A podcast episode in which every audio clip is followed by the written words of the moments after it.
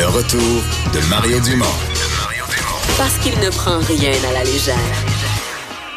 Il ne pèse jamais ses mots. Cube Radio. Or, Vincent, dans les nouvelles aujourd'hui, évidemment, campagne fédérale. Il y a Justin Trudeau euh, qui, bon, aujourd'hui, on a lâché les, les familles avec enfants. On est rendu à faire des promesses aux aînés. Oui, euh, évidemment, tout le monde en on en rajoute un peu chaque jour. Hein, dans, les, dans les promesses, c'est quand même pas ça qui manque. Euh, le premier ministre Justin Trudeau aujourd'hui a promis de bonifier les prestations dont bénéficient certains aînés au Canada. Alors c'était l'annonce aujourd'hui. S'il est élu, euh, le, bon, euh, Justin Trudeau s'engage à augmenter de 10% les sommes destinées aux retraités de plus de 75 ans, selon le programme de sécurité de la vieillesse. Alors il était à, Fredericton, au Nouveau-Brunswick aujourd'hui pour ces annonces. Ajoute aussi l'intention d'aussi de 25% la prestation dont ont droit les veufs et les veuves en vertu du régime des pensions euh, du Canada. Alors, somme toute, le premier programme permettrait euh, aux gens concernés d'avoir à peu près 729 dollars de plus et dans l'autre programme par année, 2080 euh, dollars additionnels. donc, dans le cas des, des veufs et des veufs. Alors, par contre, pas d'analyse chiffrée. Ça fait quelques fois que Justin Trudeau présente des, des promesses non chiffrées. Il y, a des journalistes qui commencent à se plaindre de ça que les autres chefs, je sais pas si tous le font, mais en tout cas la ben, plupart ont l'air. À... Andrew Scheer en a quand même en a fait plusieurs qui, étaient, documentés par, le, directeur, parlementaire, du, budget. Donc même pas les économistes du Parti conservateur ou les gens du parti, mais c'est le directeur parlementaire du budget qui repasse par-dessus l'engagement du parti et qui dit voici les coupes et et euh, ouais le, Parti libéral là-dessus qui semble pas avoir euh, ce qu'ils répondent à ça, c'est qu'ils vont le documenter plus tard. Plus tard, ouais. Ça, ça, ça va ben, venir.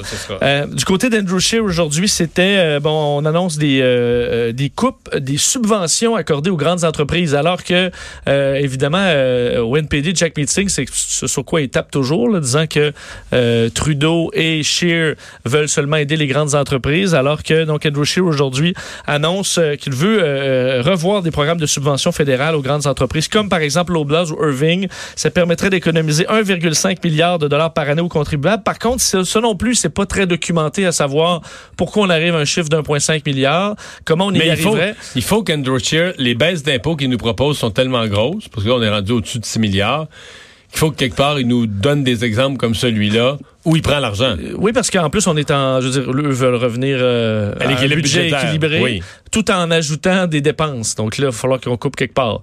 Euh, donc, euh, d'ailleurs, ben, pour ça, pour où il va aller chercher cet argent-là, il a ciblé, entre autres, Justin Trudeau, euh, à SNC Lavalin. Alors, il a fait toutes sortes de liens comme ça. Préciser que c'est à peu près 7 milliards de dollars par année, ce, le genre de subvention qui va être revu selon, selon lui. Alors que du côté du NPD... on reprend une idée qui avait quand même fait faire pas mal de millage à Québec solidaire dans la dernière élection québécoise. Oui, excuse-moi, je cherche cette feuille-là. Euh, ah oui, si, excuse-moi, excuse-moi.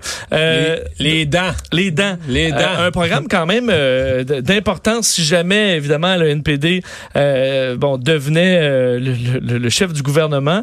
ce qu'a dit aujourd'hui Jack Metzing, il dit personne ne doit avoir à supporter la douleur et les dommages permanents causés par l'absence de soins dentaires. Alors, sous un gouvernement du NPD, il y aurait des soins dentaires gratuits dès 2020 pour les familles dont le revenu est en bas de 70 000 Ceux qui gagnent entre 70 et 80 90 000 pourraient aussi bénéficier d'une aide euh, de l'État. Alors, ça permettrait d'économiser à peu près 1240 dollars par année en gros, euh, pour, un, pour un ménage. En gros, Vincent, c'est que si le NPD est élu à Ottawa, puis que Québec solidaire est élu à Québec, quand tu vas aller te faire arracher une dent, plutôt que toi tu payes, c'est que tu vas être, tu vas être payé. Ils vont te donner 100 pièces. tu vas te faire un plombage, ils vont te donner 150. Ils vont tellement te rembourser les deux là, quand tu additionnes leur programme. Ouais. Ben, ils te le payent, mais ils te donnent ça en déduction d'impôt, pareil, la valeur, admettons. Ouais, OK. Non, mais c'est, j'ai l'impression. Ça avait quand même, je me souviens, là, parmi les engagements de Québec solidaire, c'était un de ceux dont on entendait parler quand on quand Jean-Marc Léger avait testé la popularité de certains engagements électoraux. Euh, ça avait sorti parmi les premiers. Ça plaisait vraiment parce que je pense que la perception de beaucoup de gens, c'est que le dentiste, c'est cher. Puis on se rendait compte, je me souviens, Marianne Lapierre était allée à LCN sur le terrain, interroger des citoyens. Et elle avait quand même été surprise de la quantité de gens qui lui confiaient, bon, tu sais, Évidemment, si t'as pas des belles dents, c'est pas toujours le premier sujet que t'as le goût de te vanter à TV, là. Non. Mais il y a quand même beaucoup de gens qui se confient à elle en disant, ben, moi, j'y vais pas, c'est trop cher, là. tu j'aurais besoin de ci, j'aurais besoin de ça. Euh, regardez, les gens, même ils montraient, gars, moi j'ai ça, là, c'est pas les gens pensent parce que je le sais pas, là. Parce que faire arranger ça, ça coûterait 3000 pièces puis je l'ai pas. Ben, donc, quand même, tu surprise, Marianne, de la quantité de gens qui se confiaient sur euh, la, leur difficulté financière à, aller chercher les soins dentaires. J'imagine une famille de classe moyenne, là, euh, reste que des factures euh, chez le dentiste, ça peut monter très haut, là quelques milliers de dollars pour une famille euh, un peu serrée. On parle pas nécessairement de famille pauvre, là, mais ça représente toute une montagne. Euh, on parle aussi de vapotage au Canada parce que on a, ben, c'est souvent le cas, une nouvelle arrive aux États-Unis puis quelques jours ou quelques semaines après, une nouvelle semblable suit au Canada. Oui, euh, le dossier du vapotage vraiment inquiète aux États-Unis. Voilà qu'aujourd'hui, un jeune Ontarien serait probablement le premier Canadien atteint d'une maladie pulmonaire reliée au vapotage. C'est euh, un jeune de la région de London, en Ontario. D'ailleurs, euh, on attend toujours des précisions du par donc les, les, autorités de la santé aujourd'hui pour avoir un peu plus de détails sur ce cas-là.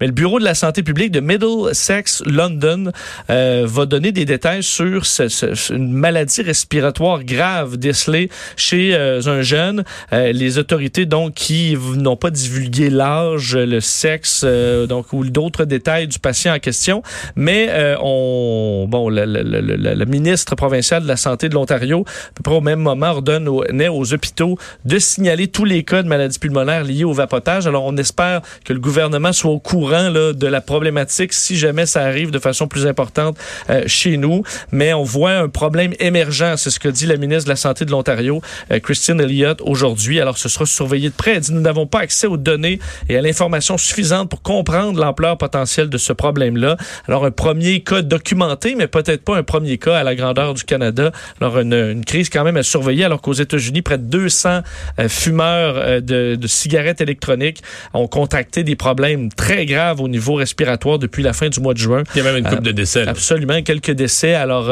enquête quand même importante aux États-Unis, mais voilà que les problèmes arrivent chez nous. On surveille le prix des billets d'avion. Oui, qui malheureusement pour ceux qui veulent euh, qui veulent voyager, peut-être positif pour Luc Ferrandez, qui doit souhaiter que ça ça devient tellement pas achetable.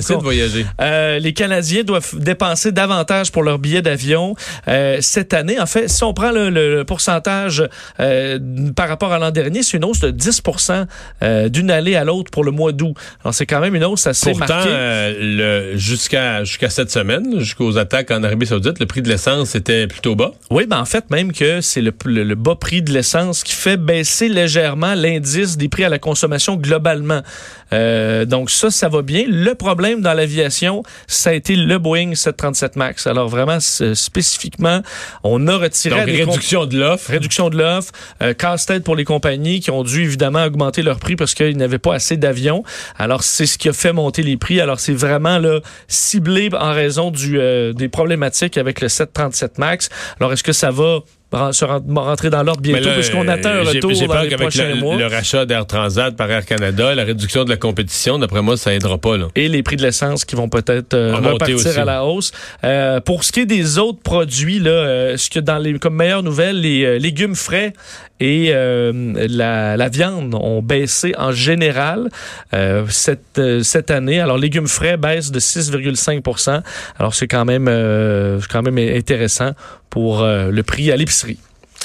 Euh, on se parle d'enseignants qui sont euh, en manque. Euh, on a fait un peu une compilation du nombre de, de classes qui se retrouvent à ce moment-ci sans enseignants. 360 classes qui se retrouvent sans enseignants attitrés en ce moment même, fait au moment de la, de la rentrée scolaire au, au, début du mois. Alors ça a probablement baissé depuis, mais le chiffre est quand même important. Pénurie qui est principalement concentrée à Montréal. Montréal et Laval, c'est vraiment là où on en retrouve pratiquement 304 sur les 360. C'est ce que commenté aujourd'hui Jean-François Roberge, le ministre de l'Éducation. 84% des postes vacants euh, étaient donc à Montréal ou à Laval. Une problématique que, Jean-François Roberge attribue, entre autres, à euh, un boom démographique de l'immigration, mais ciblé dans les villes. Alors, ça ça, on pointe du doigt des problèmes de d'immigration qui sont trop, qui se retrouvent trop en ville et que les, ce que fait le gouvernement actuellement pour tenter d'envoyer des immigrants en région devrait faire calmer un peu la problématique. Évidemment, on essaie d'embaucher des, des enseignants, mais ça, ça prendra du temps. Alors, c'est ce qu'on attribue comme étant la cause. Mais euh, évidemment, pendant ce temps-là, c'est des professeurs suppléants, souvent des professeurs évidemment très jeunes qui n'ont pas l'expérience. Alors, euh, ça peut être compliqué à la rentrée scolaire pour certains élèves. Mhm. Euh, les bon journaux de Capital Média opèrent présentement grâce à un prêt, une situation temporaire avancée par le gouvernement du Québec.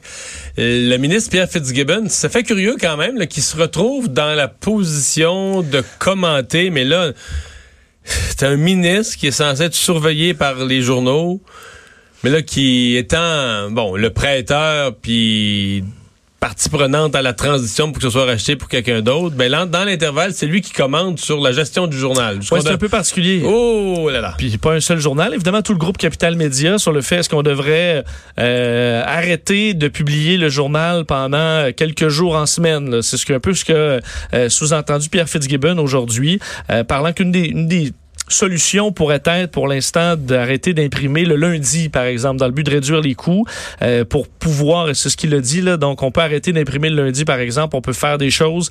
Euh, il y a des services dont on pourrait se départir temporairement, mais il ne faut pas faire des choses qui vont mettre en péril une structure qu'un repreneur voudrait avoir. Alors, le but, en réduisant euh, moins d'une journée pour l'instant, ça permettrait de garder les employés actuels de l'entreprise tout en réduisant les coûts. Euh, on pourrait éviter ça avec une hausse des revenus publicitaires. Par contre, ça ça, arrive pas. Alors, hmm. euh, bon, s'il y avait plus de clients, on pourrait garder tout le monde et garder le nombre de le même nombre de journées, mais au contraire, on a vu plutôt une chute des revenus publicitaires. Euh, le syndic euh, dans ce dossier-là, Pierre Bourque, qui doit déposer aujourd'hui une requête pour faire approuver un nouvel échéancier. Alors, ça avance sur la question des régimes de retraite, évidemment, qui est très sensible chez Groupe Capital Média. Plusieurs employés qui sont qui sont frustrés. Je sais pas ce qui est arrivé. Des fois, il y a tellement de dossiers politiques, j'ai pas le temps de tous les suivre, mais je sais que le Parti québécois euh, proposait, euh, je ne veux pas me tromper, mais proposait une motion à l'Assemblée nationale pour que Retraite Québec, l'organisme qui est en charge de, la gestion des retraites, mais que Retraite Québec fasse une enquête particulière sur la situation des euh, retraites à Capital Média et sur bon surtout là, quand ça a été transféré là, quand le groupe Power Corporation a transféré il y a quelques années les, les, les ces employés-là à Capital Média a vendu, là, contre une bouchée de pain, a vendu l'entreprise. Est-ce qu'ils savaient à ce moment-là qu'ils transféraient un fonds de pension qui était déficitaire, qui allait devenir problématique, en sachant très bien que c'était peu probable qu'en 2015, 16, 17, 18, l'entreprise allait faire tellement d'argent, tellement d'argent que ça allait non seulement faire vivre l'entreprise, la relancer, mais renflouer la, dernière décennie de, de trous dans les fonds de pension. Donc, euh, les, je sais que les députés du Parti québécois demandaient ça, mais je ne sais pas où cette affaire-là s'est euh, retrouvée.